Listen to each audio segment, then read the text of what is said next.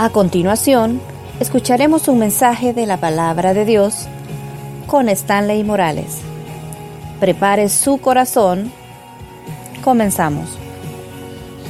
¿Cuál sería su respuesta a esta pregunta? ¿Qué es Dios para usted? ¿Quién es Dios para usted? Fíjese bien la pregunta con la que estoy comenzando. ¿Quién es Dios para usted? Pero si yo le preguntara, ¿quién es Dios para su familia? No tanto para usted, sino para su familia. Y aquí no se lo estoy preguntando a los papás o a las mamás, como decía aquel, a los, a las, a los adultos, sino que le estoy preguntando a todos, a los jóvenes, ¿quién es Dios para tu familia? He oído esta expresión a varias personas que me han antecedido, que han utilizado este púlpito. Quizás la familia no está completa, quizás no están todos juntos. No quiero que me conteste ahorita. No sé quiénes están orando por su familia porque no están aquí. Hijos quizás, su cónyuge, papás, no sé. Eh, ¿Qué familias están completas? Están semicompletas o qué jóvenes pueden decir, en teoría estamos completos, pero en la práctica no, porque papá y mamá están juntos, pero brillan por su ausencia. Esos son los que no vienen aquí, son los que van allá abajo. Si yo le preguntara, ¿quién es Dios para su familia?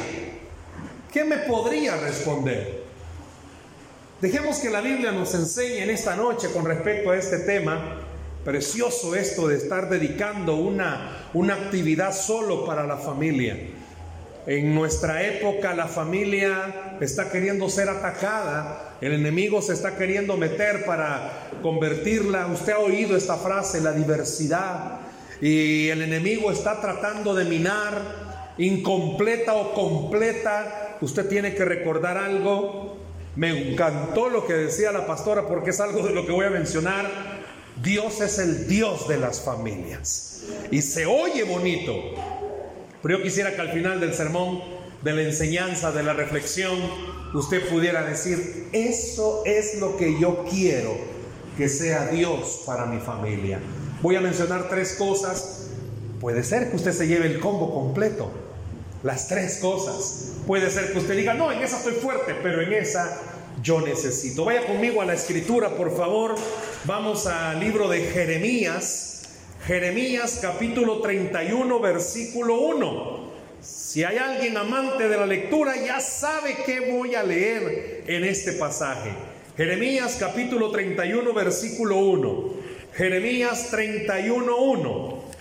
Cuando lo encuentre, me dice, ya lo tengo. ¿Lo tenemos? Yo no le dije que me dijera amén. ¿Ya lo tiene? Yo no le dije que me dijera amén. Si gusta para una mayor reverencia, póngase de pie, por favor. ¿Lo tenemos? Amén, lo tenemos. Gracias al hermano Chico Multimedia. Esa palabra siempre la uso donde voy y hay un joven.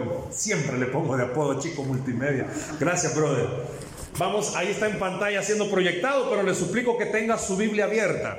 Si usted mira que el que está a la par suya no anda Biblia, dígale Jesús te ama y le dice a dónde la venden. Jeremías 31.1. ¿Lo tenemos? ya lo tengo. ¿Cómo dice la escritura? En aquel tiempo dice Jehová, ¿qué dice? Yo seré por Dios a todas las familias de Israel y ellas me serán a mí por pueblo. Amén. Tome su asiento, por favor. Fíjese bien lo que acaba de leer conmigo. Diga fuerte, pero dígalo fuerte. Esta profecía, no, pero dígalo, esta profecía, no se ha cumplido. Dios está hablándole por medio del profeta Jeremías a su pueblo y esta es una profecía para Israel en el futuro. Pero para que esta promesa, oiga por favor, para que esta promesa se cumpla, tiene que haber un requisito que el pueblo tiene que realizar. Y el requisito que Dios pide al ver en el contexto es que el pueblo tiene que tener la seguridad que ellos mantienen una relación con Dios. ¿Me oyó? Que ellos tienen que tener una relación con Dios, no una religión, una relación. Cuando el pueblo está seguro que tiene una relación con Dios, ellos pueden estar seguros que Él es su Dios y que ellos son su pueblo. ¿Quién es Dios para su familia? Escuche la pregunta.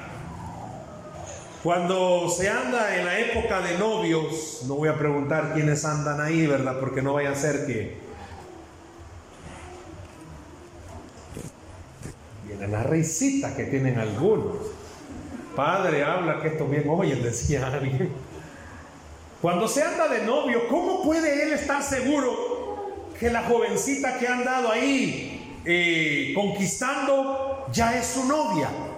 Solo porque lo diga. No, ella tiene que garantizarle, ¿verdad? Bueno, que en esta época está bien conflictivo ese volado. Porque hoy con las redes sociales las hipotas hablan como cinco al mismo tiempo. Y los bichos no están seguros con quién va. O al revés la bicha se ha fijado en un cipote que más pispireto, que a todo mundo le coquetean. Si van al asilo también a las que están en el asilo. Pero para que una relación se pueda garantizar, los dos tienen que estar de acuerdo. Acuérdense cuando se casaron, los que ya están casados. No, pero no con lágrimas en sus ojos, solo que se acuerden, le dije. Cuando ustedes estaban ahí a punto de casarse, los dos estaban seguros.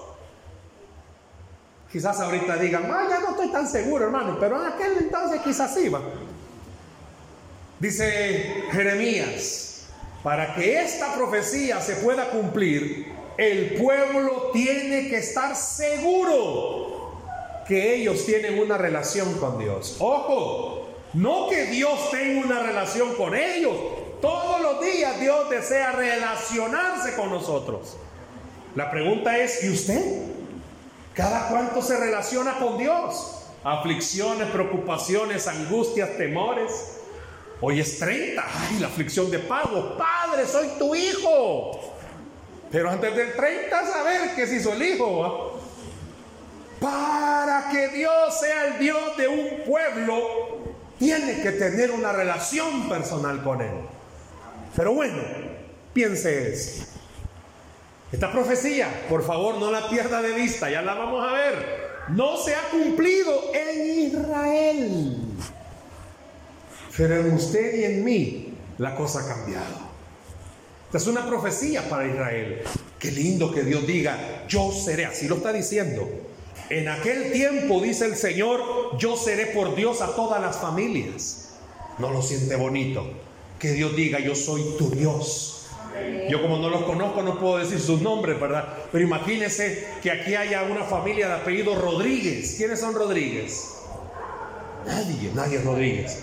Ah, pastor, ¿quién más es Rodríguez? Pero no sos hijo de él. Ay, no se vale, brother. Ah, dos por uno como que la nevería, ¿va?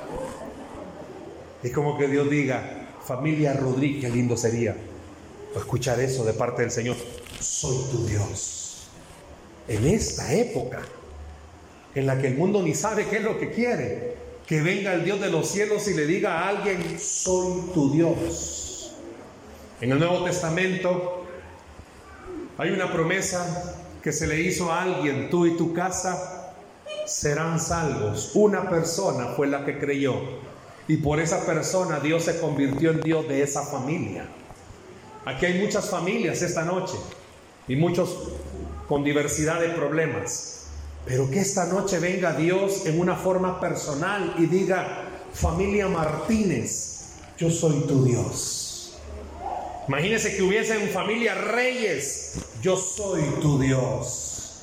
Familia Mengíbar, yo soy tu Dios.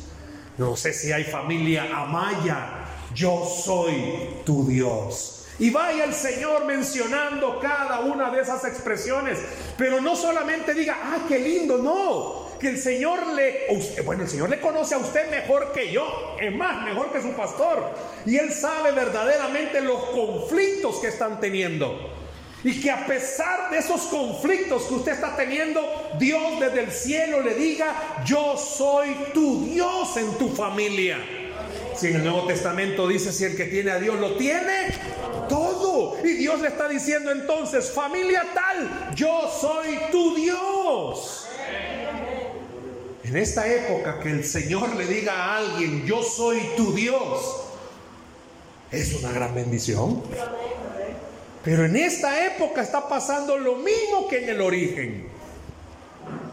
Si usted observa, muchas veces le han contado esta historia de Satanás, cuando estaba en el cielo queriendo ser como Dios y es lanzado, lucero de la mañana, dice, te vi descender.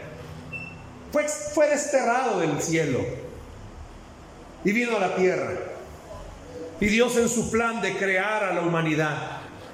Escuche por favor, ¿Qué fue lo que el enemigo hizo? Destruir el primer matrimonio. Mete su mano peluda con Adán y Eva.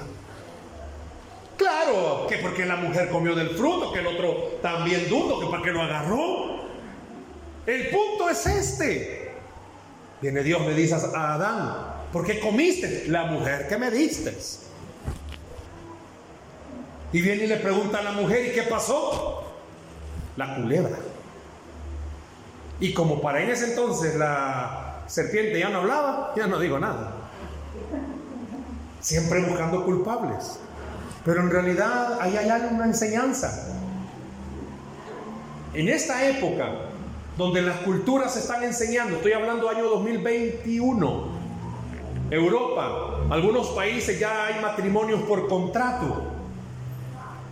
Así como cuando usted arrienda un lugar por seis meses, ¡hey, casémonos! Va pues, ¿por cuánto? Seis meses, vamos, pues, veamos si aguantamos. Y a los seis meses vamos otra vez donde el juez, ¡hey, lo vamos a prorrogar otros seis meses! Está bueno esto al lado, otros seis meses. Y al año, ¡hey, nos echamos el año! Vamos, vaya un año pues.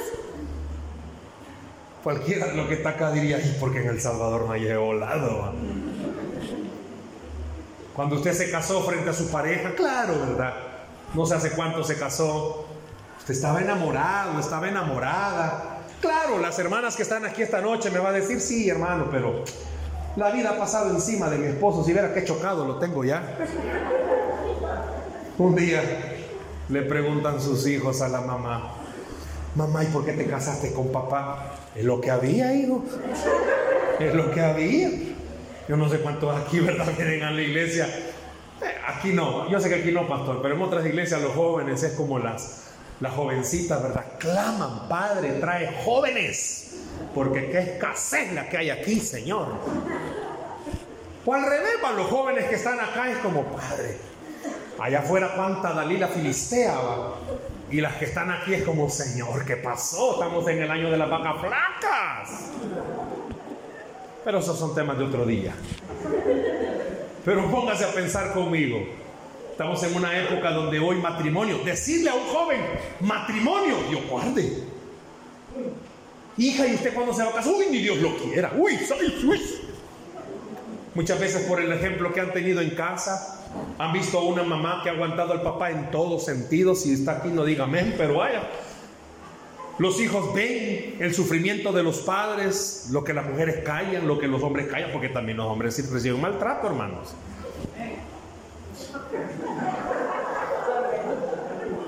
Desahogue ese siervo, Dios lo ama. Abra su corazón esta noche. Lo veo soltero, ¿está soltero?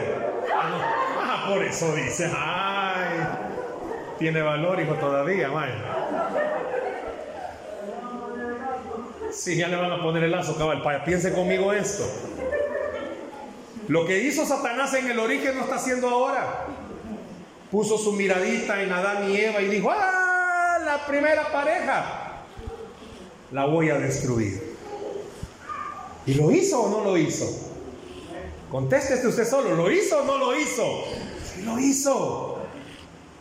¿Y qué hizo Dios? ¡Ah! dudo, lo voy a exterminar. No. Satanás quiso meter su mano, logró meter su mano, pero lo que Satanás no sabía era que parte del plan de Dios era ese.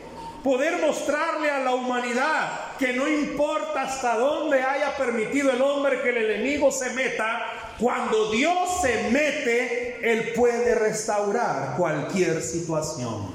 Él puede arreglar cualquier familia. Él puede arreglar cualquier matrimonio. Y lo hizo. Pagaron sus consecuencias. Fueron sacados del huerto del Edén. Pero siguieron juntos. Y como Satanás no se queda ahí, ¿verdad? ¿Qué pasó la historia? Sigamos contándola. Tuvieron sus hijos y dijo, ah, bueno, no separé a los papás, vamos a ver con los hijos. Ya, ya sé que uno mate al otro. Conflictos siempre han habido entre los hermanos. Y siempre van a haber. Ay, es que mi mamá prefiere al menor. Ay, que el mayor es el consentido. ¿Cuántos hijos mayores hay aquí? Levante bien la mano los que son mayores. A ustedes se, supone que son los que le dan permiso para todo. ¿Quiénes son los menores? Los consentidos de papi y mami. ¿Y quiénes son los de en medio? A ustedes nadie les hace caso, vaya. Pero,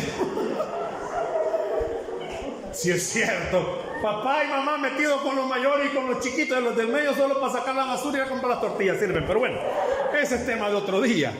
Siempre van a haber conflictos, hermana, aparte de ellos dos, o solo ellos dos. Solo, ay, si esta noche yo le preguntara al varón quién es el consentido, ella me va a decir. Y si yo le pregunto a ella, él va a decir, no, estoy bromeando, no, pero no se va. ¿O quién es la consentida? Ah, ah, ya ven, ya. Y la mamá dice, no, yo a los dos los quiero por igual y le apacha el ojo a uno para que no le sienta mal. Con broma, hermano. Con mi esposa tenemos dos hijos, un varón y una niña. Y humanamente hablando, cualquiera podría decir que uno quiere más a uno que al otro. Fuimos papás de un varón por 10 años y a los 10 años nos ocurrió tener una niña. Bueno, se la pedimos al Señor. Todos mis amigos que tenían niña, yo los molestaba y les decía, prepárate para cuando te hagan suegro. El día que esa niña nació recién nacida, me cambiaron el chip y dejé de bromear con eso. Me dijeron, Ay, espérate que tengas una niña, te va a cambiar. Hasta el día de hoy me ha cambiado esa mona peluda. Pero a mis hijos los quiero por igual. A ambos los quiero igual, solo que al varón de una forma y a la niña de otra. Es así, así tenía que decirle papá. Solo los quiero que a uno de una forma y a otro de otra. Dios parecía ser que quería más a Abel que a Caín, no. Igual. Pero el enemigo mete su mano. Y siempre van a haber pleitos entre hermanos. No van a ser ustedes los primeros. No van a ser los últimos. ¿Qué estoy diciendo con todo esto? El enemigo siempre ha querido destruir lo que Dios ha construido, que es la familia. Y se pasó también al término iglesia. Al diablo le fascina destruir las relaciones en las iglesias. Le fascina más una iglesia familiar como ustedes. A mí me encantó, lo repito, ver las familias completas. ¿Y usted cree que el diablo está feliz? Y se pone a cantar con las familias aquí. No. El enemigo no está contento cuando mira que papá sirve, ahí está queriendo estorbar. Cuando hijos sirven, ahí está queriendo estorbar. Porque la idea de él, dijo Jesucristo, es matar, hurtar y destruir. Siempre su propósito va a ser ese.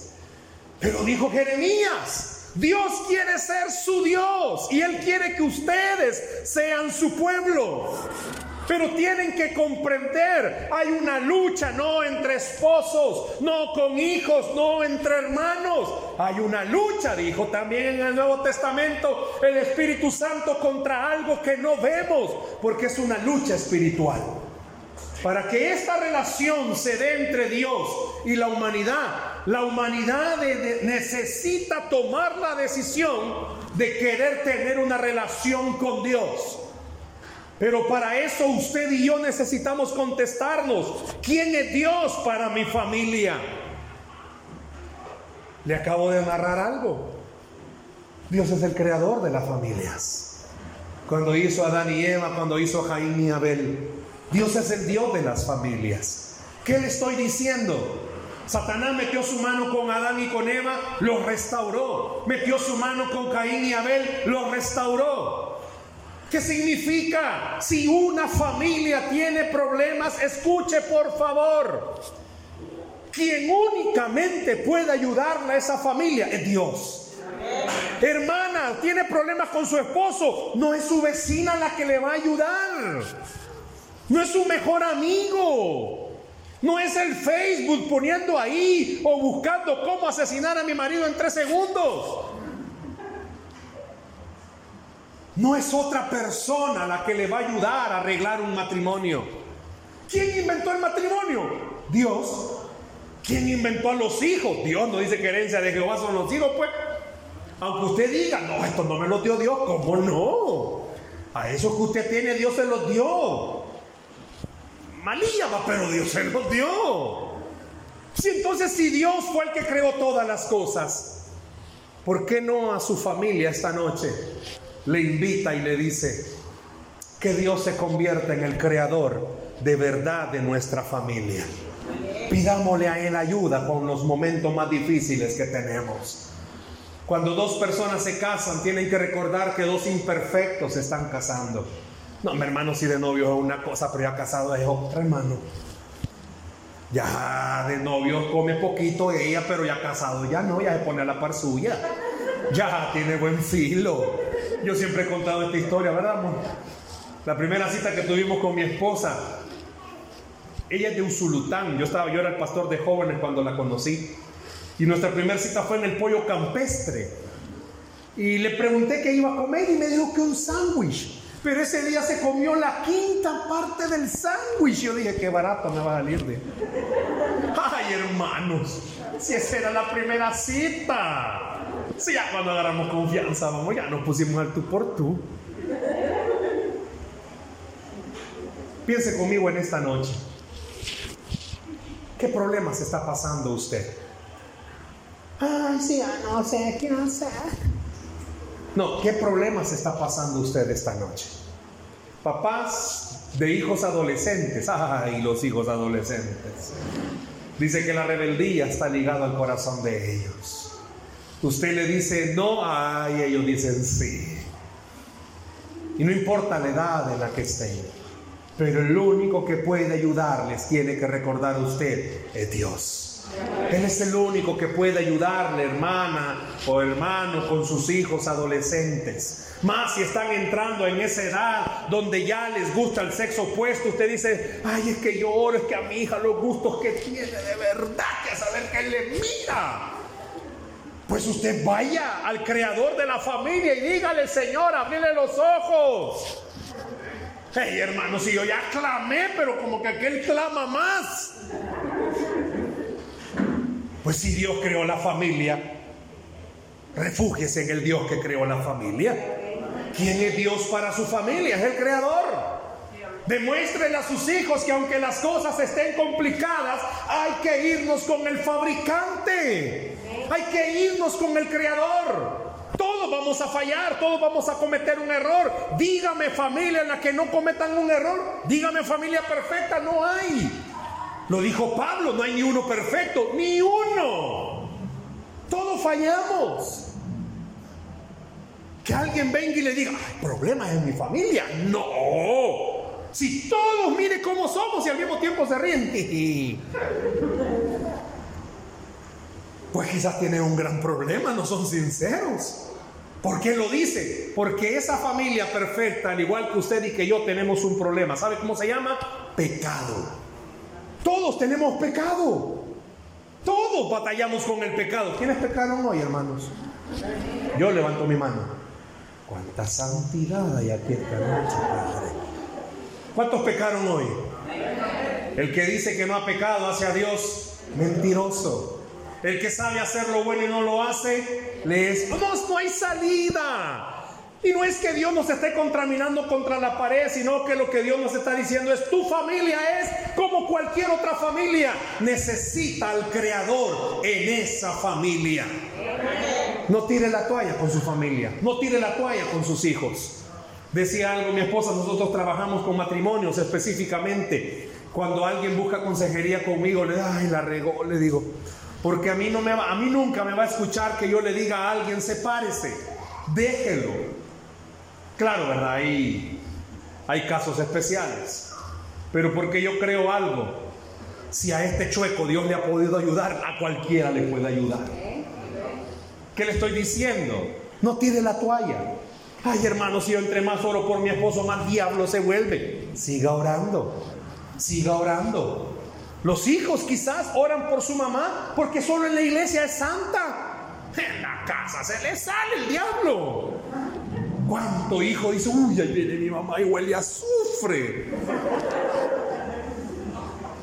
Aquí en la iglesia, ay, Dios le bendiga, hermano. Y en la casa, mirada matadora, hermanos.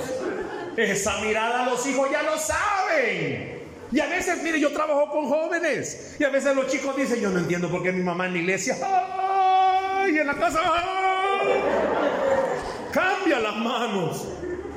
Llega una edad en que los jóvenes ya no les pegan físicamente, pero esta parte de atrás de la cabeza, pachita la tienen, porque ahora ahí les pasan pegando. No llores, hijita, ya tu, está tu mamá la pareja, no llores, hija. Póngase a pensar conmigo en esta noche. ¿Habrá alguna familia perfecta? Diga conmigo, no la hay. Por eso necesitamos al Creador.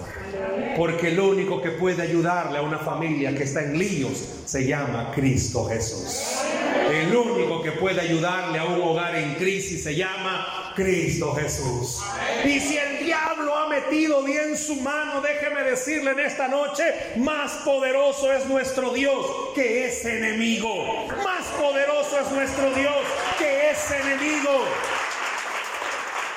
Esta profecía no se ha cumplido para Israel, pero para usted y para mí sí. El día que usted aceptó a Jesucristo a partir de ese día, y ojo, Dios ya sabía las regadas que usted iba a hacer y aún así dijo, voy a morir por ti. ¿Por qué? Porque usted necesita volver a su creador todos los días y decirle, ayúdame. Le puedo preguntar esta noche cuántos tienen problemas de carácter. Ahí calladito el río. Tampoco es para que le diga al que está la par suya, te hablan vos. El pueblo necesita conocer también a Dios. Y escuche esto, por favor. Como ese Dios que puede cambiarle el corazón a cualquiera. Dice que cambiará el corazón de piedra por uno de... Y no es, está hablando de su pareja, está hablando del suyo. A veces nosotros decimos cuando estamos en la iglesia, este, más si están las familias ahorita, este mensaje para tu tata quedaría bien. No, no llore, hermana. Pero no, este mensaje es para usted. ¿Por qué? Porque a veces usted es el de corazón duro. No, si yo tengo al Señor. Sí, pero duda que Dios pueda cambiar a su familia. Pero duda que Dios tenga el poder de restaurar su matrimonio. Pero duda que Dios pueda vencer una adicción. Pero duda que Dios pueda cortar alcoholismo, cigarrillo y cualquier cosa. Yo quiero que tenga en mente, y por eso no se lo han quitado, ahí lo tiene. Dios le está diciendo, soy el Dios de tu familia. El diablo te está haciendo creer que tu familia está en conflicto, que está empleitada, que hay demonios. Ay, si miro cosas. Pero Dios le está diciendo a usted esta noche, por un creyente, esa familia se, se, vuelve una familia de Dios. Y esa familia se vuelve un pueblo de Dios. Y esa familia se vuelve un lugar donde Dios va a hacer milagros, señales y prodigios. Y uno de ellos es cambiar el corazón. Cambiar el corazón en qué sentido? Póngase a pensar conmigo en esta noche. ¿Qué necesita su casa que cambie? A mi marido. No, ¿qué necesita que su casa cambie? ¿Cuántos de los que están acá vuelvo a hacer esta pregunta tienen problemas de carácter? Seamos honestos, hermanos, si nos peleamos hasta con nosotros mismos. Si andamos bravos con nosotros, se peina y se agarra con el pelo, se agarra. Y no solo los jóvenes. Si tiene hijo varón, ay Dios, llega una edad en la que se peina más que las mujeres, Y pasan ahí peinándose de un lado, buscan moco de gorila, baba de caracol, escupida de dinosaurio, de todo. Imaginémonos los problemas que tenemos de carácter. Los hijos son los mejores termómetros para los papás. En la iglesia, repito, mamá es tolerante. A mamá no le gustan los ruidos, pero en la iglesia es como, ah, dulce melodía. Óyame. Pero en la casa, uh, cuidadito. Igual los hijos. Al pastor le dicen los jóvenes, pastor, voy a ayudarle. La mamá se le queda viendo al cipote porque en la casa nunca ha agarrado una escoba. Y aquí sí. Ah, porque está la dicha que le gusta. Quiere que diga que este es ceniciento y que hace todo. Hay esperancito, pero, pero póngase a pensar. O como decía aquel, ay, Tilín, pero póngase a pensar. Ah, también aquí ha venido Tilín, Póngase a pensar si usted tiene problema de carácter. ¿Quiénes son enojados aquí, hermanos? Les doy las felicitaciones por ser sinceros. De allá para allá, o sea que todos los de aquí son pan de Dios. Pero ya pasados, póngase a pensar. Si usted tiene problema de carácter, y problema de carácter no es ser enojado solamente. Un momento de seriedad. ¿Sabe que hogares sufren de resentimientos, amarguras y falta de perdón? Y ese es un problema de carácter. ¿Cuántos papás sabemos aquí esta noche resentidos? ¿Cuántas mamás? ¿Cuántos hijos resentidos con sus papás? No me permita orar por él. No me pida orar por mi papá. Ay, si se va a convertir, que se convierta. Ay, no me hable de él. Tocarle el tema de padres a algunos jóvenes es abrirles heridas. Por eso necesitan a un Dios que transforma corazones. Por eso esta noche Dios te está diciendo, ¿quién es Dios para tu familia? Y para más de alguien esta noche Dios quiere ser su sanador en cualquier área. Dios quiere convertirse en un Dios restaurador. Y oiga esa palabra, restaurador. Póngase a pensar conmigo un momento también. ¿Qué tan golpeados estamos? ¿Qué tan golpeado está usted? Y oiga esta pregunta, ¿Qué tan golpeada está su fe? ¿Qué tan golpeado está su corazón con respecto a, la fe con Dios? Porque pareciera ser que en el ring el enemigo está ganando. Son más duros los golpes que el enemigo mete. Me escribía alguien estos días y me decía, mire, yo no esperaba esto. Me casé enamorada, ilusionada, y yo no esperaba que mi pareja hiciera esto. Nadie lo esperaba, hermanos. Le aseguro, hermana, que está aquí esta noche, que si usted hubiera sabido lo que su pareja iba a hacer con los años, no se casa, ni regalado lo agarra. Igual, hermano, si usted, varón Galileo, hubiera sabido lo que su pareja iba a hacer con los años, uy, no, Dios guarde, me agacho, revir y contra. Eso no es para mí, paso. Hijos, si ustedes hubieran sabido quiénes iban a ser sus papás antes de venir, uy, no, Dios, te pasaste. ¿Cuántos de ustedes, chicos, a veces quisieran que el pastor fuera su papá? Sí, pastor, sea mi papá. Y los hijos del pastor es como,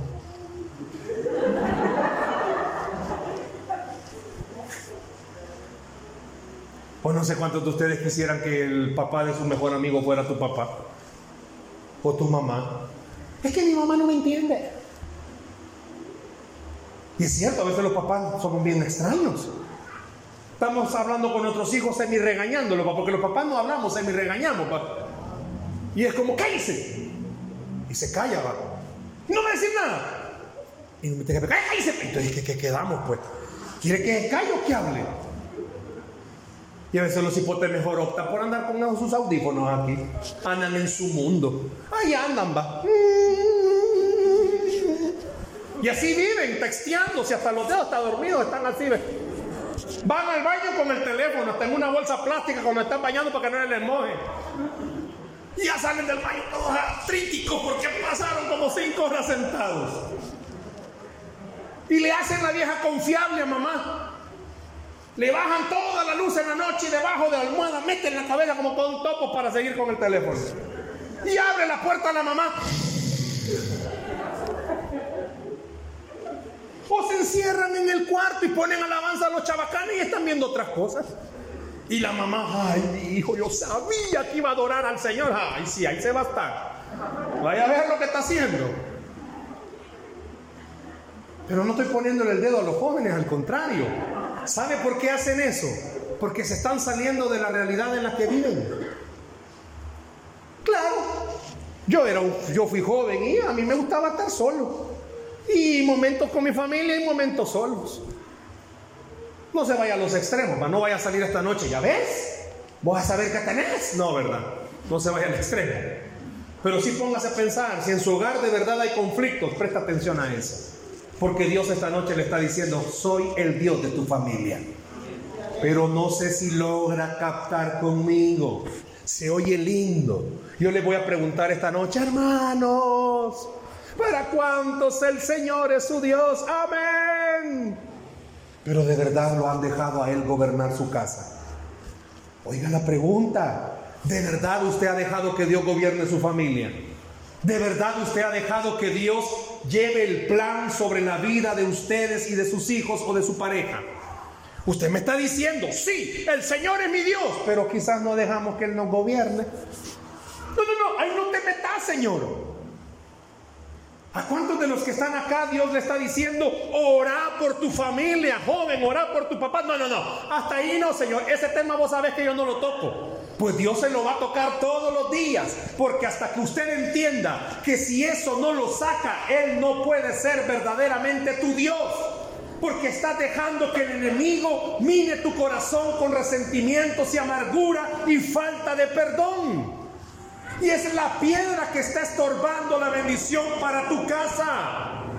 Pero cuando tú de verdad crees, esta palabra de Jeremías que Dios le dijo al pueblo, yo seré tu Dios y tú serás mi pueblo, entonces usted está entendiendo algo que Dios le está diciendo esta noche. ¿Sabes por qué las cosas no han cambiado? Porque no estás dejando que yo tome el control total de tu casa. Y dejar que Dios tome el control total de su casa es aceptar que las pedradas que nos han caído, pues Dios las ha permitido.